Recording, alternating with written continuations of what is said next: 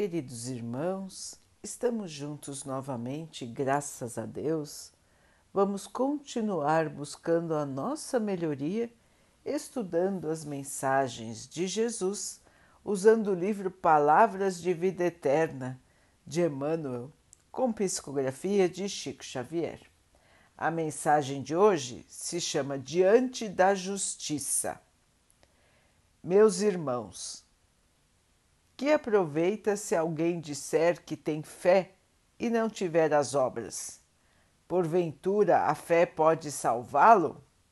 Tiago 2,14 Estranha a norma do homem quando julga possuir as chaves da vida superior simplesmente por manter a fé, como se bastasse apenas convicção para que se realize serviço determinado. Comparemos fé e obras com a planta e as construções. Sem plano adequado, não se ergue edifício em linhas retas. Note-se, porém, que a construção improvisada, sem plano, ainda serve em qualquer parte para albergar os que viajam sem rumo. E o projeto mais nobre, sem concretização que lhe corresponda, não passa de preciosidade geométrica sentenciada ao arquivo. Um viajante transportará consigo vasta coleção de desenhos pelos quais se levantará toda uma cidade mas se não tem uma tenda para se abrigar durante o aguaceiro, de certo que os desenhos, apesar de respeitáveis, não impedirão que a chuva lhe encharque os ossos. Possuir uma fé será reter uma crença religiosa. No entanto, cultivar a fé significa observar segurança e pontualidade na execução de um compromisso. Ninguém resgata uma dívida unicamente por louvar o credor. À vista disso, não nos iludamos. Asseguremos-nos de que não nos faltará a bondade divina, mas construamos em nós a humana bondade. Por muito alta que seja a confiança de alguém no poder maior do universo, isso por si só não lhe confere o direito de reclamar o bem que não fez. Meus irmãos, a fé, a confiança que nós temos em nosso Pai, a confiança que nós temos em nossa designação religiosa. Logicamente, irmãos, que é importantíssimo ter fé. Mas Emmanuel nos explica que a fé sem obras nada constrói. Ele compara a fé a uma planta de arquitetura de um prédio e o prédio com as obras no bem. O prédio, por mais imperfeito que seja, sempre terá uma utilidade. A planta sem execução não tem utilidade. Então, irmãos, a fé sem obras não tem utilidade. Pode ser bonita, mas não tem utilidade.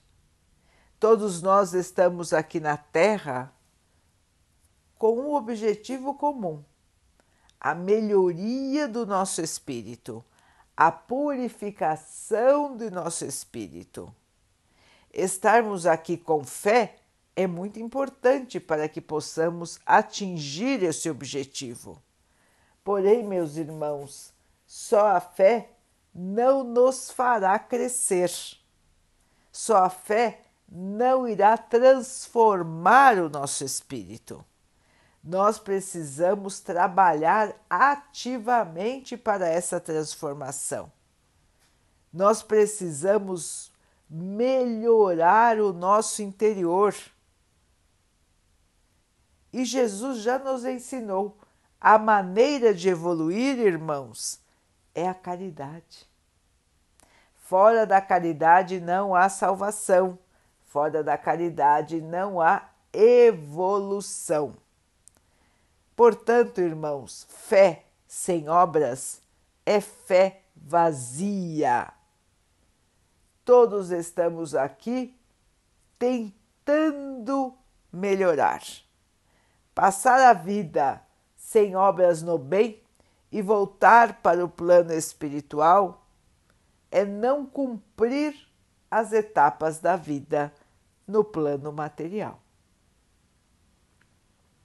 É como se fosse uma planta que nunca foi concretizada, um planejamento que nunca teve a, a sua execução.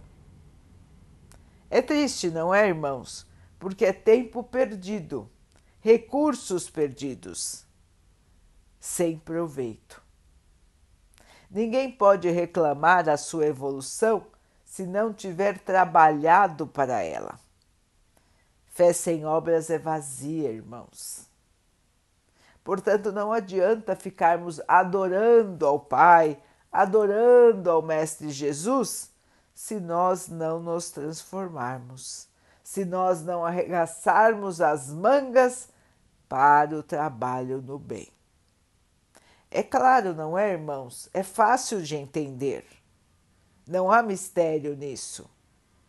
Mas é enorme a quantidade de irmãos que chegam no plano espiritual achando que, porque tinham fé, porque frequentavam um templo religioso, devem estar numa posição superior. Mas não tem nenhuma obra boa para apresentar. Então, irmãos, vamos ter consciência do que estamos fazendo aqui na Terra. Vamos crescer, vamos evoluir é hora, irmãos, de trabalhar. É hora, é mais do que hora de abrir os olhos, arregaçar as mangas e trabalhar para o bem de todos, porque assim estaremos com certeza trabalhando também para o nosso próprio bem. Vamos então orar juntos, irmãos agradecendo ao Pai por tudo que somos, por tudo que temos, por todas as oportunidades que a vida nos traz para a nossa melhoria, que possamos aproveitar, crescer e evoluir.